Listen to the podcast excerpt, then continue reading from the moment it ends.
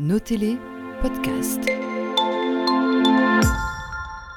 Après avoir été interrogée en commission puis en séance plénière du Parlement wallon, la ministre wallonne de l'Environnement est venue répondre aux questions de la population ce mercredi à Orménie. Cela s'est fait lors d'une séance d'information qui a laissé un goût de trop peu et dont la forme elle-même pose question. C'est l'objet de l'édito de la semaine. Et oui, depuis la révélation de l'affaire des PIFAS, la population qui a consommé de l'eau de distribution présentant une teneur excessive en polluants éternels est en colère, on le serait à moins. inquiète et se pose beaucoup de questions. Des éléments de réponse ont sans doute été amenés lorsque la ministre a été interrogée en commission tout d'abord puis en séance plénière. Ces éléments de réponse ne pouvaient pleinement satisfaire les 12 000 personnes de la région qui ont potentiellement consommé de l'eau contaminée. Tout d'abord parce qu'au-delà des éléments factuels, le débat a souvent dévié vers des, règlements de compte politiques qui au regard du fond du problème n'ont que que peu, voire euh, aucun intérêt pour les personnes directement concernées.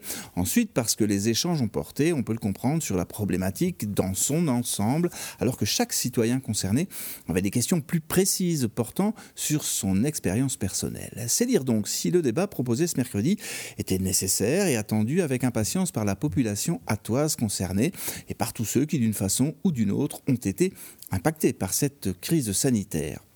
À ce titre, on peut saluer le courage de la ministre Tellier qui n'a pas esquivé la rencontre. On a connu des ministres craignant la bronca populaire qui préféraient envoyer au combat un de leurs représentants.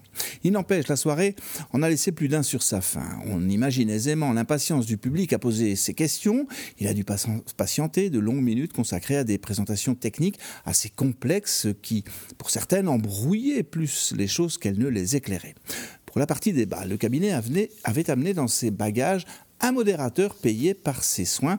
Cela, fleurait un peu le conflit d'intérêts. Le débat a été animé de manière très professionnelle, mais de façon inconsciente. Sans doute n'était-il pas marqué par une forme d'autocensure. Peut-on réellement aller au fond des choses, voire pousser une ministre dans ses derniers tranchements, quand elle est au final ben, votre employeuse? Tout cela pose de façon plus générale la confusion entretenue parfois au sein de certains cabinets ministériels, de façon plus ou moins volontaire, entre communication et information. Pour en faire l'expérience au quotidien, on ne peut que s'étonner devant la, proactivité, la réactivité de certains ministres et de leurs collaborateurs qui sont dispo H24 hein, pour la plantation d'un arbre, pour une coupure de ruban, pour une annonce de subside, mais qui bizarrement deviennent indisponibles, voire carrément injoignables, dès lors qu'il s'agit d'évoquer des dossiers un peu plus délicats. À ce jour, des invitations que nous avons lancées sont toujours sans réponse. À l'inverse, cette semaine, Billy Borsu pour la boucle du Hainaut, Céline Tellier pour l'Épifas se sont présentés face aux citoyens et face à nous. Alors, au-delà de toute considération partisane ou sur le fond, on peut souligner que c'est tout à leur honneur. Merci Xavier pour euh, cet édito.